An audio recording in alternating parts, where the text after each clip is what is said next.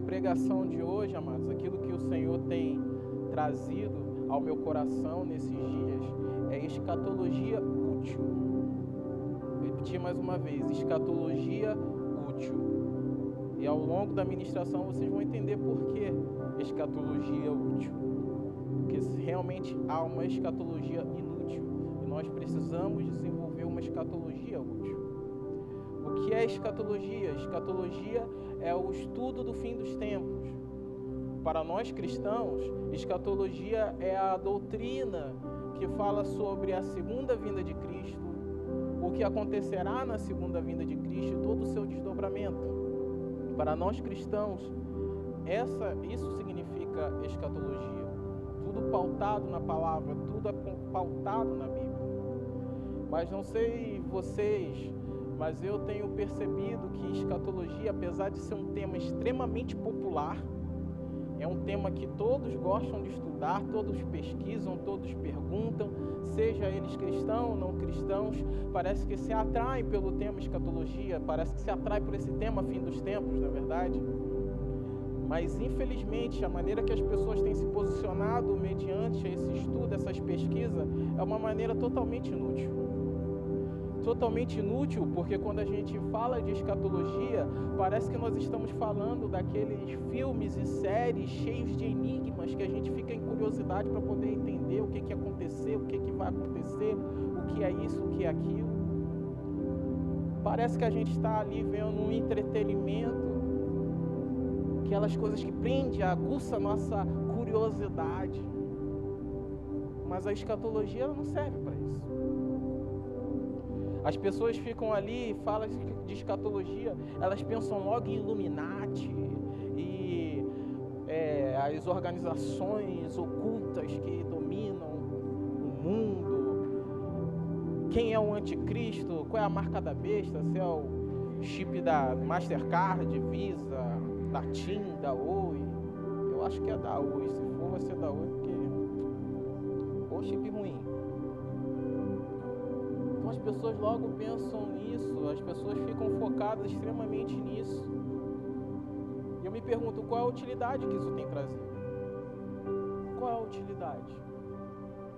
A escatologia ela não é para aguçar a curiosidade de ninguém, não é para entreter ninguém, não é para gerar um movimento de teoria da conspiração, como tem acontecido nos nossos tempos.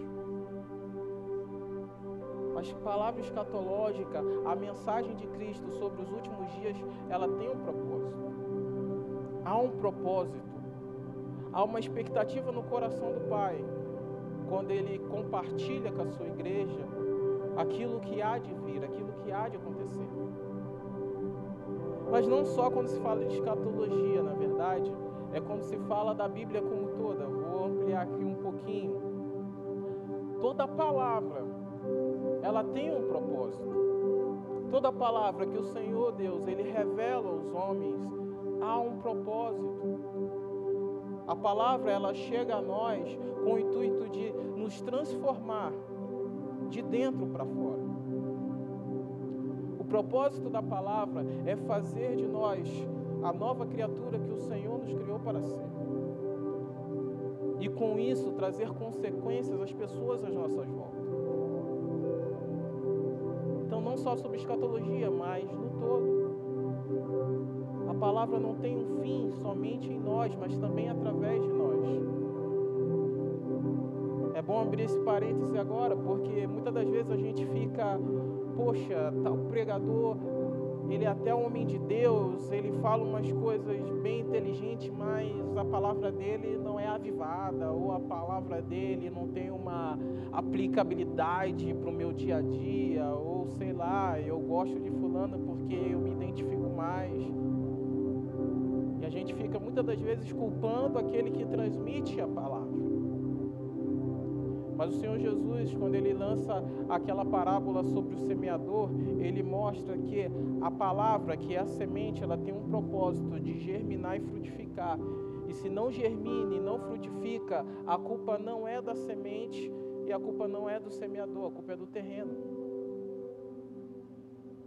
Muitas das vezes nós ficamos julgando, dizendo que fulano foi Beltrano, mas a realidade é o nosso coração, que muitas das vezes tem espinhos, outras das vezes tem rochas, outras das vezes é um terreno duro. A responsabilidade é nossa. Aquilo que fazemos com a palavra é responsabilidade nossa. Então, não só sobre escatologia, mas sobre toda a palavra do Senhor, tudo que está nessa escritura, ela é útil.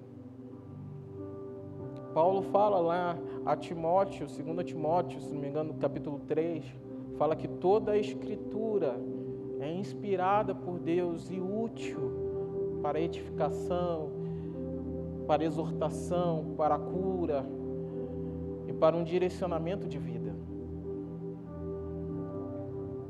Então, se nós ficamos indiferentes com a palavra, a culpa é nossa e as consequências são nossas. E voltando para o tema escatologia, nós temos pegado esse tema e temos usado como mero entretenimento, não tem transformado a nossa vida e não tem transformado a vida das pessoas à nossa volta. Estudo sobre escatologia não deve ser igual você ler um livro de Dan Brown, Código da Vinci. Você fica lá tentando montar enigmas, especular e achar legal. Há um fim maior do que isso. E a igreja do Senhor, ela precisa despertar. Ela precisa compreender isso nos nossos dias. Amém? E o que eu quero é, a partir de hoje, despertar a igreja para isso. Não quero trazer aqui, não vou me prolongar em doutrina sobre a escatologia, porque precisaríamos de muitos dias. E nem quero confrontar é, pensamentos doutrinários sobre escatologia. Há pensamentos diversos e eu não tenho um propósito de confrontar ninguém, mas eu quero despertar esse entendimento para quando você for estudar escatologia, quando você for é, ouvir pregações sobre escatologia, sobre o fim dos tempos, que você procure entender o que Deus quer que aconteça com você e através de você. Esse é o propósito dessa noite. Por isso que eu vou trazer alguns princípios que eles vão se encaixar independente da visão teológica de cada um, independente do que cada um pensa. Por mais que a pessoa, por mais que alguém aqui ou quem estiver ouvindo o nosso podcast, independente da pessoa não concordar comigo em visão teológica sobre escatologia, mas acredito que o princípio ela vai saber aplicar e vai aceitar a aplicabilidade dele. Amém? Primeiro princípio, vamos abrir lá em Mateus 24 é bom termos como ponto de partida Mateus 24, porque é a pregação de Jesus no Monte das Oliveiras, falando sobre o fim dos tempos, o que aconteceria, o que há de acontecer nos últimos dias.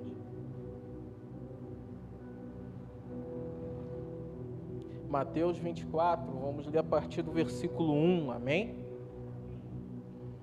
Saindo do templo, Jesus ia se retirando quando se aproximaram deles os seus discípulos para lhe mostrarem a estrutura do templo. Ele, porém, lhe eles, porém, lhe perguntou: Não vedes tudo isto? Em verdade vos digo que não ficará aqui pedra sobre pedra que não seja derrubada.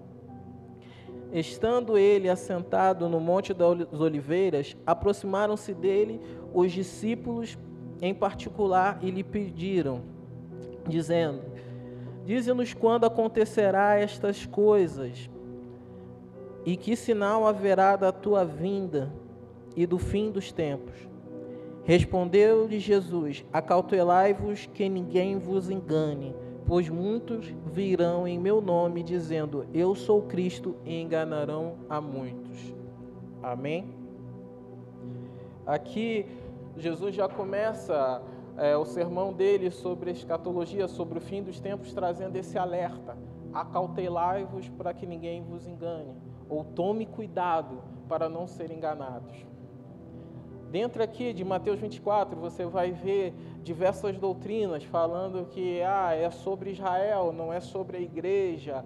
Ah, não, é para é, a igreja já vai ter sido arrebatada nesse tempo. Não, a igreja não vai ter sido arrebatada, etc. E vai haver esse confronto. Independente da visão que você tenha sobre o fim dos tempos, sobre essa doutrina, mas saiba que esse alerta é útil. Acautelai-vos para que nem vos engane. Tome cuidado para não ser enganado, porque nesses últimos dias muitos levantarão dizendo: Eu sou Cristo, e enganarão a muitos. E eu já falei isso aqui, eu vou ser breve em repetir. Quando eu olho essa mensagem, eu não penso exatamente no, naqueles caras que levantam dizendo que são Jesus, tipo um Henrique Cristo. Eu não penso só nessas figuras, porque uma figura como essa, ela não vai é, levar multidões, não vai. O Henrique Cristo tem 20, 30 seguidores, fiéis, verdade, outros espalhados pelo mundo vão ter o quê? 50, 100 pessoas no máximo.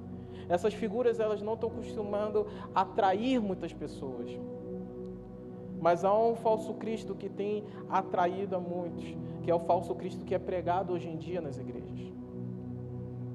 É apresentado um Cristo hoje, é apresentado um Jesus totalmente diferente da palavra e tem levado multidões para as igrejas que estão lá gritando: e é assim, nossa, é verdade. E você vai confrontar com a palavra: Meu Deus, que Jesus é esse? Nós vemos um evangelho que é pregado hoje em dia, que tem machucado pessoas, tem trazido um peso enorme sobre pessoas. Pessoas estão se afastando da igreja, se afastando de Deus por causa de um falso Cristo que lhes é apresentado. E isso tem enganado a muitos. Esses falsos profetas têm afastado muitas pessoas de Deus apresentando um Jesus carrasco que não é amor, um Jesus que traz um peso. Quando o nosso Senhor Jesus ele disse que veio para trazer um jugo suave, um fardo leve, mas nós vemos pessoas trazendo evangelhos tão duros que ninguém pode suportar. Um Jesus tão carrasco que ninguém quer atrair. Ninguém quer ir até ele. Por isso nós devemos tomar cuidado para não sermos enganados com esses falsos profetas que há hoje em dia, desses falsos cristos que são apresentados. O Jesus bíblico, ele é o Rei Todo-Poderoso. Ele é aquele que vai vir montado num cavalo branco, com a palavra afiada sobre sua boca e com seu manto salpicado de sangue. Esse Jesus poderoso vai vir, mas que é um Jesus também amoroso, misericordioso, tardio em se irar, mas rápido a socorrer. Nesses dias, muitos serão enganados por causa de um falso Jesus que é apresentado, um falso evangelho que é apresentado a eles estejamos alertas com relação a isso. Amém? Segundo ponto, vamos ler a partir do versículo 6. Ouvires de guerras e rumores de guerras, mas cuidado para não vos alarmardes, alarmardes. Tais coisas deverão acontecer, mas ainda não é o fim. Amém? É engraçado aqui como a partir daqui o Senhor Jesus ele vai começar a pregar sobre o princípio das dores e vai dizer aquelas coisas catastróficas que geralmente é, traz temor, traz medo ao coração das pessoas, mas ele já chega dizendo, ó, não tem mais, não precisa levantar alarde, é necessário que essas coisas aconteçam. E é muito importante nós entendermos isso, porque Jesus está falando que apesar de tudo aquilo que vai acontecer, vocês não precisam temer, porque eu estou contigo. Vocês não precisam ter medo. É preciso entender isso nesses dias, porque, cara, eu vejo quando acontece um terremoto no Japão, um tsunami na Ásia, é levantado tanto profeta apocalíptico nas redes sociais que. Não sei nas redes sociais de vocês, nas minhas aparece. Pessoa que nunca compartilha nada. E aparece lá um terremoto, a pessoa lá, Jesus está voltando, o mundo vai acabar, se converta. E começa a tacar um alarme todo. Começa a se desesperar. E é a última coisa, depois a pessoa não vai postar mais nada.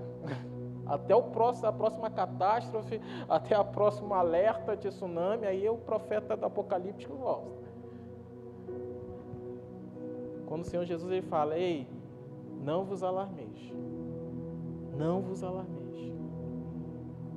A igreja é isso aí. A igreja dos últimos dias é aquela que o mundo está pegando fogo lá fora, está todo mundo desesperado. E nós estamos firmes na fé.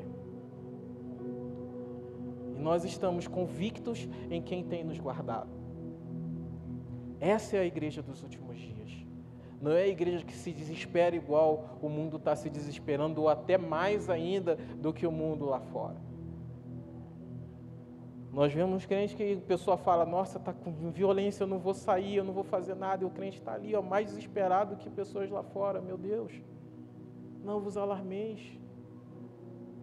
Não tema o que há de acontecer, o que está acontecendo lá fora. É preciso que aconteça. Você deve se posicionar firme e não se alarmar. Muitos aqui nesse ponto dizem: não, essa palavra não é para a igreja, é para Israel, não é para nós. Amados, essa palavra é para a gente. Você vê que mais embaixo o Senhor Jesus fala que se levantarão nação contra nação, reino contra reino.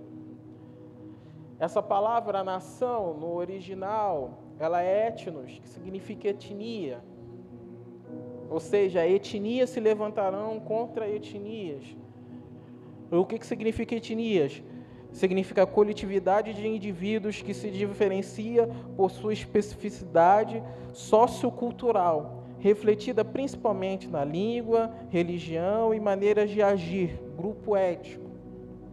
Então nós achamos, quando nós olhamos etnia, a gente pensa logo em tribo indígena, mas não. Nesse mundo globalizado que nós estamos, nós vivemos em diversas etnias. Nós vemos grupos que falam a sua própria língua e se diferem uns dos outros, e nós temos vivido tempo em que esses grupos estão em guerra. E nós estamos nesse meio, de, no meio desse fogo cruzado. Esses dias a gente conversando lá na sexta na célula, Teve uma história que nos Estados Unidos uma mulher negra olhou uma mulher branca com dread, era, com dread na cabeça, ela foi lá, agrediu aquela mulher, espancou aquela mulher dizendo que era apropriação cultural. Isso é uma guerra étnica. Nós vemos aí, eu vi outro dia um cara sendo expulso e, e hostilizado com as pessoas chamando ele de seu branco hétero. Sai daqui, seu branco hétero. Isso é ou não é uma guerra étnica? Isso não é uma nação levantando contra outra nação? Nós estamos vivendo isso ou não? É o tempo que nós estamos vivendo. E o Senhor nos chama para ficarmos alertas, mas não nos alarmarmos nesse tempo. Reinos contra reinos, Quantas guerras nós estamos vivendo e rumores de guerra que nós estamos vivendo. Palavra aqui fala que, esse, que as consequências dessas guerras é que haverá muita fome. E nós vivemos um mundo hoje em que há guerras, conflitos armados e há guerras que a gente chama de guerra fria, que está acontecendo e pessoas têm morrido de fome. Vemos a guerra econômica Estados Unidos, China, a guerra contra a Venezuela, por mais que não seja uma guerra armada, mas é uma guerra política e econômica que tem trazido fome. O povo venezuelano está morrendo de fome, está fugindo para o nosso país. Então é uma realidade que nós vivemos hoje, que o Senhor nos chama para não ficarmos alarmados, não ficarmos sendo movidos por medo, mas que nós devemos tomar uma atitude, um posicionamento nesses dias. De sermos os pacificadores nesse tempo. Então não sei se você acha que, ah, não, isso aqui é coisa de pós-tribulacionista, Medo tribulacionista, pré-tribulacionista, não importa. Mas são coisas que nós devemos estar preparados para que aconteça sim e está acontecendo no nosso meio. Não é para nós termos medo, mas é para estarmos alertas. É para despertarmos. E só abrir um parêntese sobre tribulação. Eu tenho meu posicionamento mas uma coisa é, independente do seu posicionamento, mas eu questiono para você, você acha o quê? Que você vincula a tribulação a uma perseguição religiosa? Porque muitos acham que a tribulação é uma perseguição religiosa. Tem uma notícia para você: a perseguição religiosa ela não está vinculada à tribulação. Ela não está vinculada à grande tribulação. Porque se assim for, os países perseguidos estão vivendo em grande tribulação desde que Jesus foi crucificado e ressuscitou. E as pessoas ficam vinculando a, o, o estudo do fim dos tempos à sua realidade local. Não, não é a sua realidade local. A grande tribulação é uma coisa. Agora a perseguição religiosa é outra. E Jesus fala em Mateus 24 sobre esses acontecimentos. Que nós já estamos começando a viver no Brasil, por mais que não seja aquilo que está acontecendo em países da Ásia, da África, ou até mais próximo, México. Para quem não sabe, você for lá no mapa da perseguição de portas abertas, o México está entre os 50 países mais perseguidos. Então, a grande perseguição, a perseguição não está vinculada à grande tribulação. Essa perseguição ela pode acontecer a qualquer hora, a qualquer lugar conosco. E já estamos caminhando para isso. Já estamos caminhando para isso. É bom entendermos isso para a gente saber se posicionar. Por exemplo, nós falamos aí, nós reivindicamos escola sem partido tem que ter escola sem partido, não pode, esse negócio de doutrinação e tudo mais. A gente vai ler o projeto, a gente quer esse projeto. Quem já assistiu aquele filme Deus Não Está Morto 2? Já assistiram? Aquele filme ali se trata numa escola aonde há isso. É uma escola que você não pode falar de política, religião, não pode falar nada. É uma escola mais ou menos uma escola sem partido. Nós estamos lutando para que seja estabelecido isso no Brasil. E a gente, quando a gente conseguir que isso aconteça, professores não vão poder expressar a sua fé nesses ambientes. Nós queremos uma escola sem partido porque a igreja não quer avançar na escola e ser uma voz mais alta do que aquelas que estão contaminando os nossos jovens, nossas crianças e adolescentes. A igreja, ao invés de querer escola sem partido, a igreja deve invadir as escolas, levando o evangelho, homens e mulheres com esse chamado de cuidar dos nossos jovens, nossos adolescentes e apresentar Cristo. Mas nós vemos que nós estamos aqui implantando algo que irá nos perseguir mais à frente. Isso é preocupante. Devemos abrir nosso olho na nossa atitude nesses tempos naquilo que nós estamos reivindicando, naquilo que nós estamos pensando. Grande tribulação não significa somente perseguição religiosa.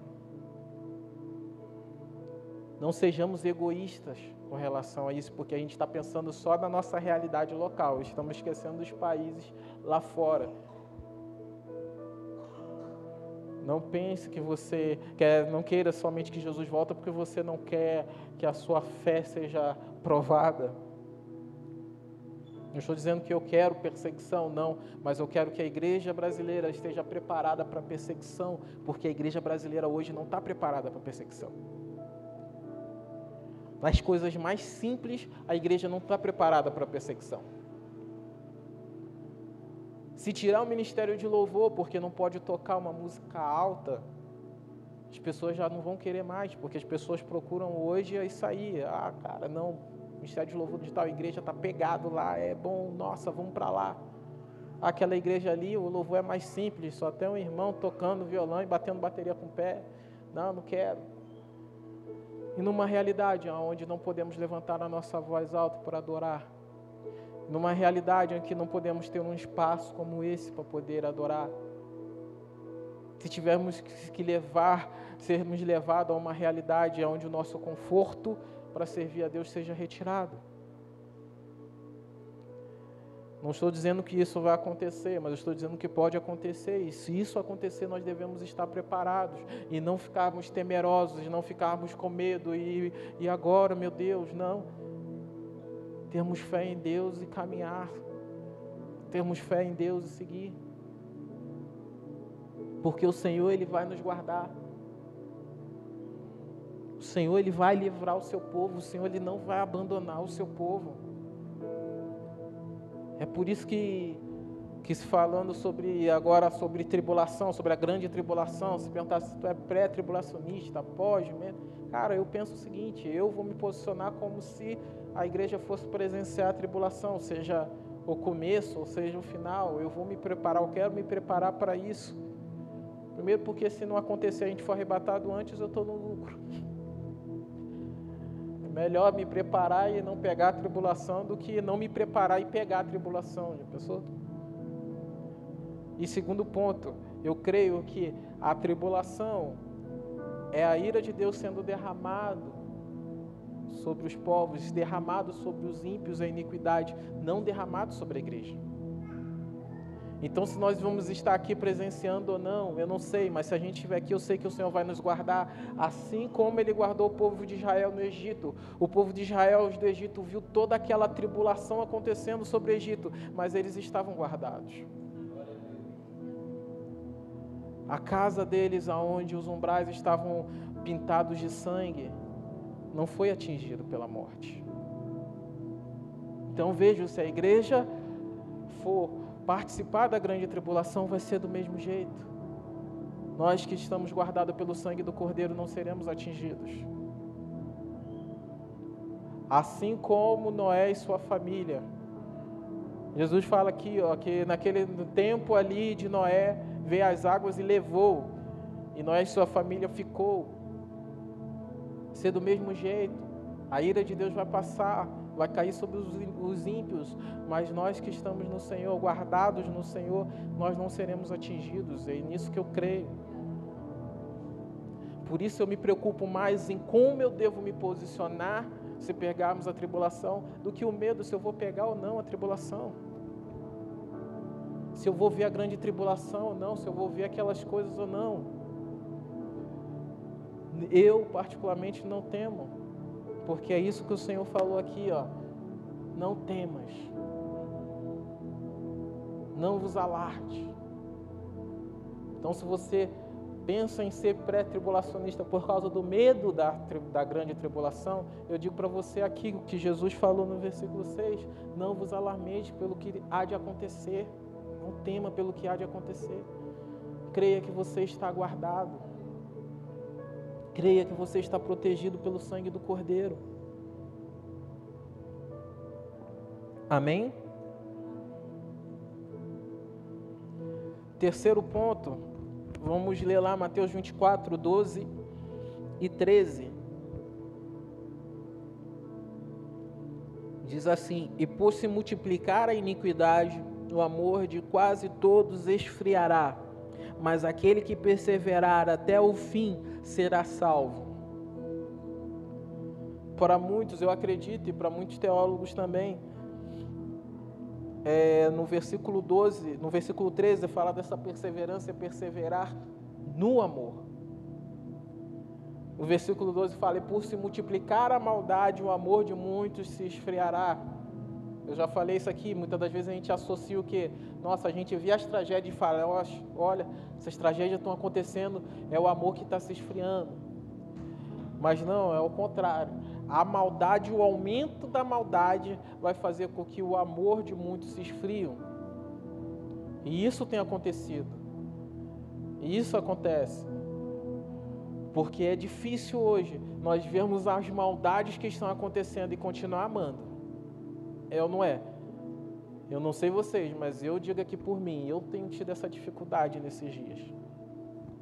É muito difícil para mim Você abriu uma notícia e viu uma adolescente sendo abusada, sendo assediada no, no, num aplicativo de carona, sendo ali assediada, uma menor de idade, e o cara virar e falar, ah, mas ela estava com um shortinho, a culpa é dela. Minha amiga, é difícil você não ficar com raiva de um cara desse. É difícil você ligar o noticiário e ver o que aconteceu essa semana. Eu só estou colocando os fatos que eu vi essa semana que me gerou muita revolta. Você viu um noticiário que uma mãe estava procurando a filha grávida que desapareceu e estava falando com o apresentador ao vivo. O apresentador ao vivo fala: Olha, nós temos uma notícia aqui, você quer saber? Ela: Quero, quero, o que aconteceu?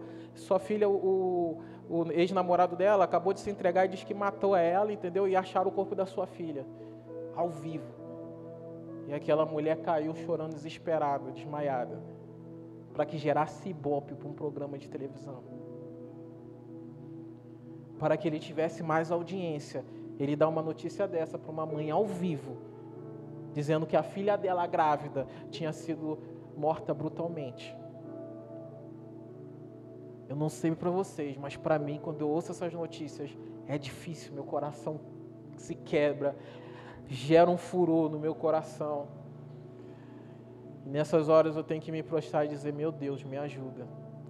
Porque o aumento da maldade, o aumento da iniquidade tem gerado revolta no meu coração e tem tirado o amor. O aumento da maldade tem feito a gente ficar indiferente à tragédia que está ao nosso redor. A gente tem ficado indiferente. Assassinato é só mais uma notícia. Abuso é só mais uma notícia. Pedofilia é só mais uma notícia. Pessoa morrendo de frio numa cidade como essa é só mais uma notícia. E a gente vai ouvindo, vai ouvindo e o nosso amor vai se esfriando, porque tem se tornado algo tão comum que já não nos abala mais. Já não traz mais misericórdia ao nosso coração. Mas o Senhor Jesus ele fala que que o amor de muitos vão se esfriar, mas não de todos. E aqueles que perseverarem, como diz no versículo 13, mas aqueles que perseverarem até o fim será salvo. Perseverar em amor. Posicionamento que você tem que ter, se você acredita que vive nos últimos tempos, é perseverar em amor. Você tem esse grande desafio nesses dias grande desafio de ver a maldade e ainda assim continuar amando. É um desafio duro. É um desafio pesado. Mas é o que o Senhor nos chama para termos nesses últimos dias.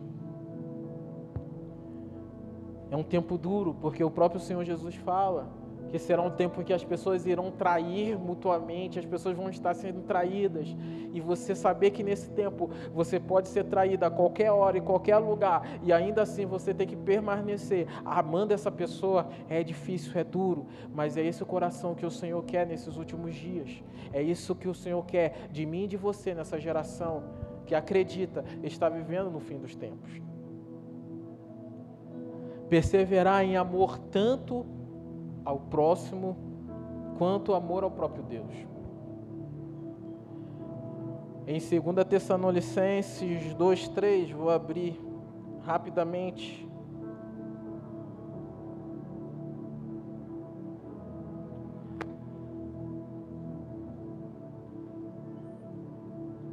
Segunda Tessalonicenses, vou ler a partir do versículo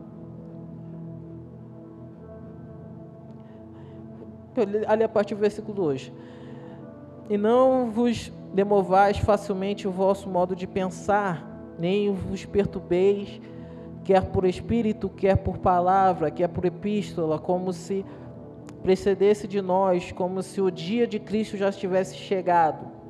Ninguém de maneira alguma vos engane. Olha o alerta aí para não sermos enganados pois isto não acontecerá sem que antes venha a apostasia.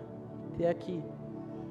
Seja o apóstolo Paulo fala sobre apostasia, tanto em Tessalonicenses quanto em Timóteo, que nesses últimos dias, se é os últimos dias mesmo, Antes disso tem que acontecer a apostasia, e nós vemos isso. Muitas pessoas estão apostatando da fé.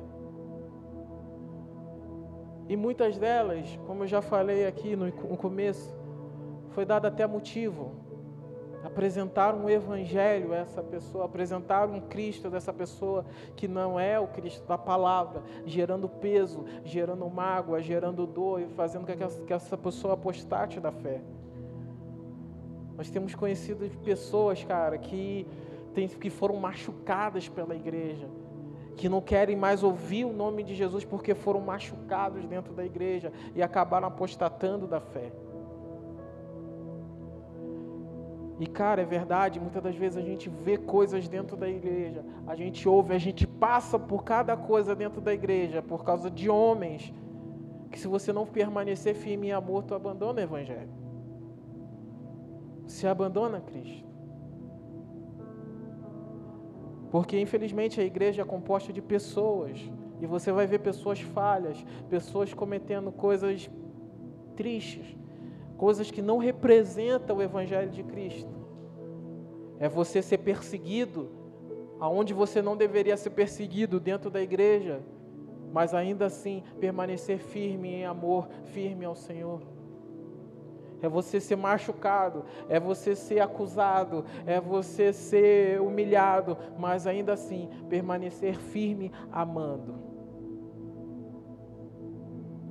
É um desafio enorme, mas é isso que o Senhor quer de nós nesses dias. Quando se fala assim, perseverar em meio a toda essa situação, eu lembro logo uns versículos mais à frente, na verdade no capítulo 5, 25, capítulo 25, ainda dentro do sermão profético de Jesus no Monte das Oliveiras, ele dá aquela parábola das dez virgens. Estavam as dez virgens aguardando o noivo e o noivo demorou e aquelas dez virgens pegaram no sono. De repente elas ouviram a voz: Eis aí o noivo. Cinco delas estavam com o seu cântaro cheio de óleo, prontas ali queimando, e outras cinco não deixaram o fogo apagar, deixaram a chama apagar e saíram desesperadas. Olha, compartilha o teu óleo comigo, compartilha. Ela, não, senão você vai ficar sem, eu vou ficar sem. Vai, dá o teu jeito aí. Isso aqui é a versão atualizada por Jefferson, não está escrito assim não. E elas, cinco delas saíram desesperadas, procurando o óleo, procurando para poder queimar os seus cântaros. Quando chegou, quando conseguiram, foram bater a porta, a porta já estava fechada, já era. Já era, porque deixaram apagar a sua luminária, a sua lamparina. E eu olho essa mensagem, eu penso logo nesse, nesse alerta aqui do Senhor de perseverar em amor, porque nós vemos pessoas que se acostumaram tanto com esse dia a dia, acostumaram tanto com a rotina, que deixaram a chama do coração delas, o amor delas por Deus, se apagar. E pior, vivem agora correndo atrás de movimentos, de profetas, de é, eventos, pagando para ter um momento de avivamento.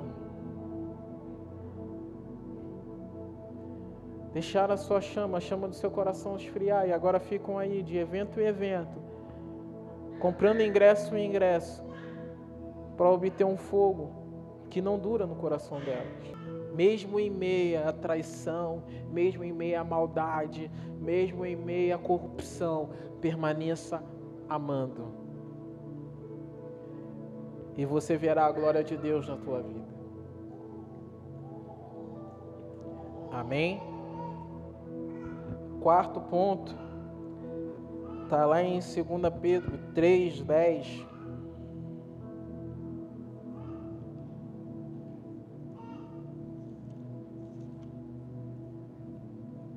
Segunda Pedro 3:10, o quarto ponto é sobre a santidade. Do 10 ao 11. O dia do Senhor, porém, virá como ladrão. Os céus desaparecerão como um grande estrondo os elementos serão desfeitos pelo calor e a terra, e tudo que nela há será desnudado. Visto que tudo isso será assim desfeito, que tipo de pessoas é necessário que vocês sejam? vivam de maneira santa e piedosa. Amém? Pedro ele está falando aqui, olha, olha tudo que vai acontecer quando Jesus Cristo voltar, tudo que vai acontecer. E que tipo de pessoas que vocês precisam ser? Vocês precisam ser tipo de pessoas santas. É necessário que tenham santidade. Que a palavra fala que sem santidade nós não poderemos ver a Deus. Eu sei que muita gente hoje ouve essa palavra santidade e parece que é algo pesado, já parece que é algo religioso, mas a santidade não tem nada a ver com religiosidade, isso a gente precisa ter maturidade entender. Santidade é algo que nós precisamos viver todos os dias se queremos ver a Deus. Não devemos associar a santidade à religiosidade, a usos e costumes, não devemos ressignificar a palavra santidade conforme a palavra de Deus nos diz que deve ser. Santidade, kadosh, significa em comum, separado. E tem tudo a ver com isso que eu estou dizendo até aqui. É em meio a esse mundo, é em meio àquilo que está acontecendo lá fora, as pessoas olhem para nós e continuem vendo diferença do que está acontecendo lá é as pessoas olharem você como homem no seu ambiente de trabalho, você como mulher no seu ambiente de trabalho e ver que você é diferente da postura das pessoas que estão naquele lugar. Santidade é buscar cada dia mais parecer com Deus. Santidade é você refletir a glória de Deus através da sua vida, através da sua atitude mesmo em meio ao secreto, mesmo aonde ninguém vê, ali você está buscando ser igual a Deus. Isso é santidade. A santidade é você parecer com Deus e não aquilo que você exibe às pessoas, não. É você parece com Deus e consequentemente as pessoas vão ver a diferença sobre a sua vida. A santidade não é um vestimento que você pode colocar no momento que você quer. A santidade é um estilo de vida, é um tipo de ser que o Senhor te chama para ser. Isso é santidade. Isso é ser incomum. Isso é ser diferente do sistema que está hoje em dia. Nós devemos entender isso, principalmente quando vamos estudar a escatologia. Porque nós nos preocupamos tanto do quem é o anticristo, o que é a marca, o que é o chip da besta, e nós esquecemos que Apocalipse ele narra todo o tempo que há um sistema de governo do anticristo. João já fala na sua primeira carta sobre o anticristo que havia de vir, mas que desde aquela época já estava atuando. É um sistema de governo, é um modo, é um estilo de vida que já é adotado desse mundo. Então não adianta nada você ficar se preocupando quem é o anticristo ou não, se no teu íntimo você já tem vivido conforme o governo dele. Não adianta nada você ficar preocupado aí se o chip, se é chip, se é o QR Code, se é o código de barra que vai colocar, se você já tem adorado o sistema de governo dele há muito tempo. Você já tem vivido conforme esse mundo todo o tempo. Então, do que adianta? Sim, há a marca da besta que vai ser colocada na testa e na fonte. Mas, cara, aquilo ali é só o Satanás querendo copiar o mandamento de Deus, como nós vemos lá em Deuteronômio 6 a partir do versículo 5, que o Senhor fala: Amarás ao Senhor teu Deus de todo o coração, de toda a tua alma. Atarás isso na tua mão e terá como faixa na sua testa. Ou seja, amar a Deus de todo o teu coração, coloca isso na testa e na mão, assim como a famosa marca da besta, ou seja, é um padrão de pensamento que gera um comportamento, que gera uma ação. Então a pergunta não é se você vai aceitar o chip ou não, é qual é o padrão de pensamento que tem transformado o teu comportamento nesses dias. Ele é regido pelo tipo de pensamento que há nessa geração, ou ele é regido pelo seu amor por Deus.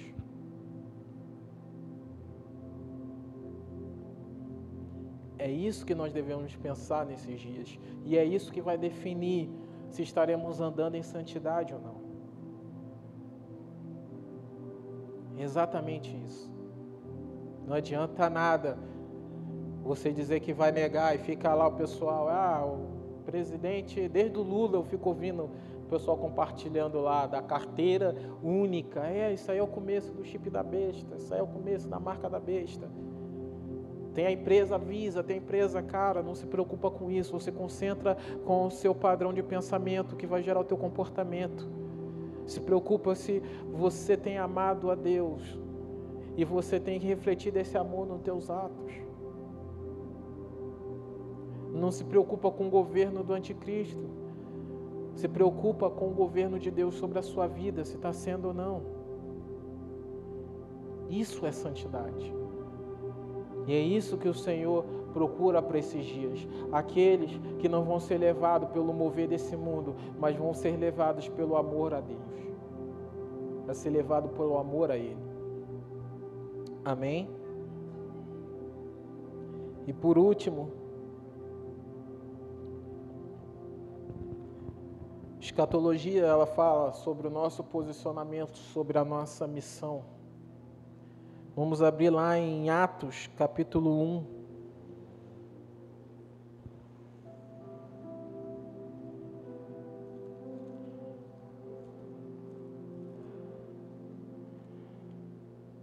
Atos capítulo 1, vamos ler a partir do versículo 6. Diz assim a palavra: Aqueles que se haviam reunido perguntaram-lhe: Senhor, restaurará tu neste tempo o reino, de, reino a Israel? Ele lhes disse: Não vos pertence saber os tempos ou as épocas que o Pai estabeleceu pelo seu próprio poder, mas recebereis poder ao descer sobre vós o Espírito Santo, e sereis a minha testemunha, tanto em Jerusalém como em toda a Judéia e Samaria, até os confins da terra. Aqui os discípulos estavam lá perguntando: e aí, quando é que o Senhor vai vir? Quando é que vai ser o tempo da restauração de Israel? E Jesus vira e fala: não cabe a vocês saber disso. Que vocês precisam fazer é ser cheios do Espírito e ser minha testemunha. Ele quer dizer que nesses últimos tempos nós ficamos tão preocupados e quando ele vai vir, como é que vai ser, o que vai ser, estamos esquecendo da nossa missão. Estamos nos esquecendo como nós devemos nos posicionar nesses dias. Senhor Jesus, enquanto ele caminhava com os seus discípulos, ele falou várias vezes parábolas que expressavam isso, sobre o, o mordomo, que o, o, patrão saiu, foi fazer uma viagem, como ele demorava, o mordomo estava lá comendo, bebendo, maltratando os outros servos, e de repente o patrão chegou e pegou ele lá, não pegou ele trabalhando e a ira caiu sobre ele. Depois ele fala também daqueles servos lá que foi o, o, o Senhor foi lá e distribuiu talentos a três servos, dois dele pegaram aquele talento e foi trabalhar, foi multiplicar, e o outro guardou e não fez nada com aquele talento. E veio o Senhor, tirou aquele que ele tinha e julgou ele. É todo o tempo o Senhor Jesus ele estava falando para sermos, é, não sermos surpreendidos acomodados nos últimos dias, mas sermos encontrados atuantes, trabalhando, perseverando. Meus queridos, nesse tempo é o tempo em que a igreja deve estar mais atuante na sua missão.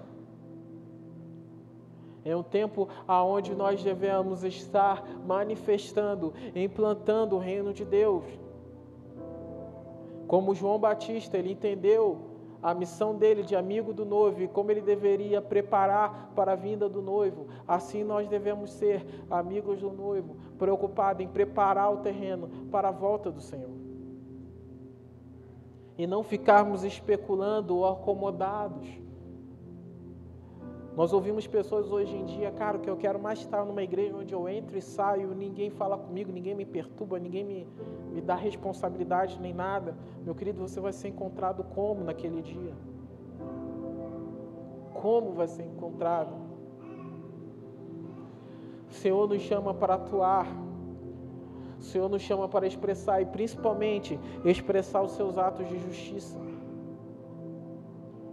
Em Apocalipse 19, 7 e 8, fala lá da, do casamento do noivo e da noiva, e a noiva é a sua igreja, e que o Senhor dará a ela vestes de linho fino, que é os atos de justiça da igreja.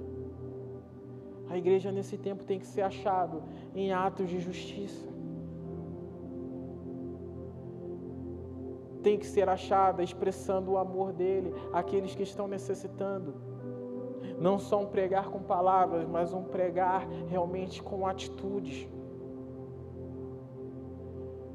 Depois aqui em Mateus 24, o Senhor ele fala: Olha, venha, servo bom e fiel, entra no gozo do meu reino, porque eu tive fome e me deste de comer, eu tive sede e me deste de beber, eu estive nu e me vesti. Eu estava doente, preso, vocês foram me visitar e aqueles servos viraram. Quando é que a gente fez tudo isso? Quando você fez a cada um que necessitava, você estava fazendo a mim. E hoje em dia ficam pessoas pensando: qual é a minha missão? O que, que eu devo fazer? Cara, todo o tempo você está passando por pessoas que precisam receber o amor de Deus, numa forma de um prato de comida, na forma de uma vestimenta. Pessoas estão adoecendo, precisando de uma visita. E a gente está preocupado muitas das vezes só o que fazer dentro da igreja. As nossas vestimentas diante do Senhor naquele dia vai ser os atos de justiça que nós estamos fazendo mediante a necessidade que está ocorrendo. E cada vez que os dias dos fins estiver se aproximando, mais necessidade o mundo vai ter e mais devemos nos posicionar em atos de justiça. Que a palavra fala como que esses dias serão como dores de parto. Eu não sei porque eu sou homem, minha esposa ainda não está grávida, mas eu sei que as dores de parto é assim, ela começa devagarinho, depois vai ali apertando, vai ser menos espaçado. Na é verdade, o Rodrigo está aí com Elisa, que deve nascer aí em breve. E esse é o termômetro, vai saber que a mulher ali está perto de dar luz conforme as dores vão ficando mais intensas e menos espaçadas. Então é assim é as dores de parto, ou seja, aquelas coisas trágicas que aconteciam espaçadamente vão acontecendo de maneira mais curta, mais próxima. E com essas dores aumentando no mundo, nós devemos ser o lugar de refrigério se nós cremos que estamos no fim, nós devemos ser achados atuantes trabalhando. Amém? E para encerrar de vez, o livro de Apocalipse não foi feito para ser um livro de terror, como muitos tratam hoje em dia. Ela foi escrita para uma igreja que estava sofrendo uma intensa perseguição e veio o Senhor, trouxe a revelação para elas permanecerem firmes durante a perseguição, porque o final delas ia ser um final de esperança. Estudar a escatologia deve trazer esperança no nosso coração, porque nós vamos saber qual é o nosso fim. E o nosso fim é que Ele enxugará dos nossos olhos toda lágrima, não haverá mais morte, não haverá mais dor, não haverá mais pranto. Mensagem escatológica é uma mensagem de esperança, onde nós não teremos mais governos corruptos. Todos os governos serão centralizados em Cristo, estão centralizados em Deus. Não haverá mais perseguição, não haverá mais corrupção, não haverá mais fila para votar, de dois em dois anos você tem que votar, não vai precisar mais disso. Não vai. Deus conosco habitará todo o tempo. Eu não sei para você se isso gera esperança no teu coração, mas no meu coração gera esperança. E se não gera, deveria gerar esperança no teu coração, pois isso vai determinar tudo que você vai fazer. Tudo na sua vida. Homens e mulheres fizeram coisas extraordinárias, pois eles tinham essa esperança abençoada. Se você tiver essa esperança abençoada, você vai fazer coisas extraordinárias. Você não vai ter medo, né, Anderson, de abrir o seu negócio, porque você vai olhar, cara, eu conheço o final da minha história conforme a Bíblia. A Bíblia mostra o final da minha história. é um final de vitória, é um final de bênção. Então não vou ter medo de investir no meu negócio. Quem tem que ter medo é quem não tem o Senhor como o seu lugar seguro. Porque se eu tenho Deus como meu lugar seguro, eu vou investir no meu negócio, eu vou investir nos meus estudos, eu vou investir crendo que a minha felicidade, a minha paz independe daquilo. Então eu vou gerir aquilo ali na maior tranquilidade, porque eu sei que eu tenho Deus que em breve se levantará em meu favor, como disse Jó, em meio a toda a tempestade da vida dele.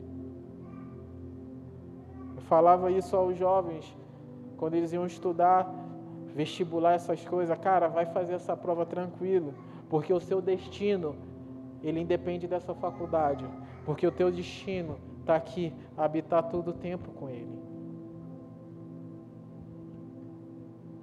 Você vai ter a esperança em meia dificuldade, em meia tribulação. Você vai estar tá lá que nem aqueles homens e mulheres que foram lançados ao fogo.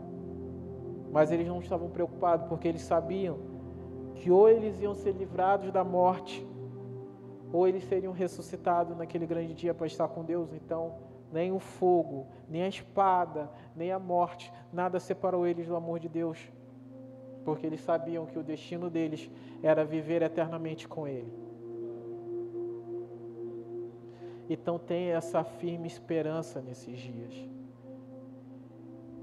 E que você entenda que o Senhor ele vai revelando a sua palavra, ele vai revelando os acontecimentos dos últimos dias, mas é para gerar em você um posicionamento sobre esse grande dia.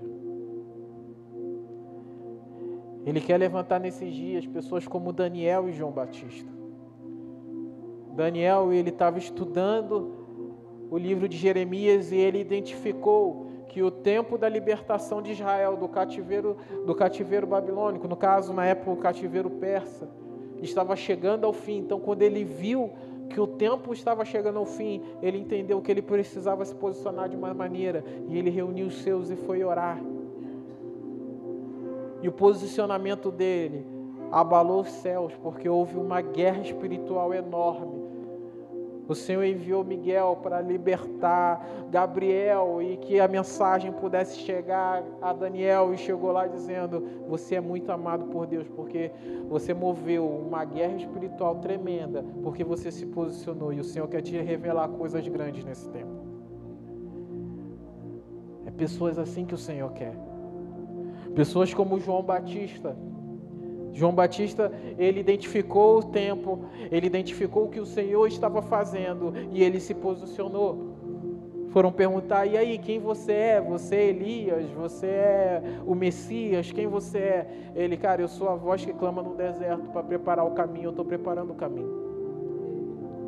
Eu entendi que esse é o tempo da vinda do Messias e que no tempo da vida do Messias haveria um homem que ia preparar um caminho. Eu entendo isso e eu estou me posicionando para ser esse homem. Eu escolhi ser esse homem. Eu escolhi me posicionar. Se é isso que o Pai está fazendo e é isso que Ele quer que os homens façam, então é isso que eu vou fazer. Então, seja o que você for estudar sobre escatologia, o fim dos tempos, identifique o que o Senhor está fazendo e se posicione. Seja João Batista nessa geração. Amém?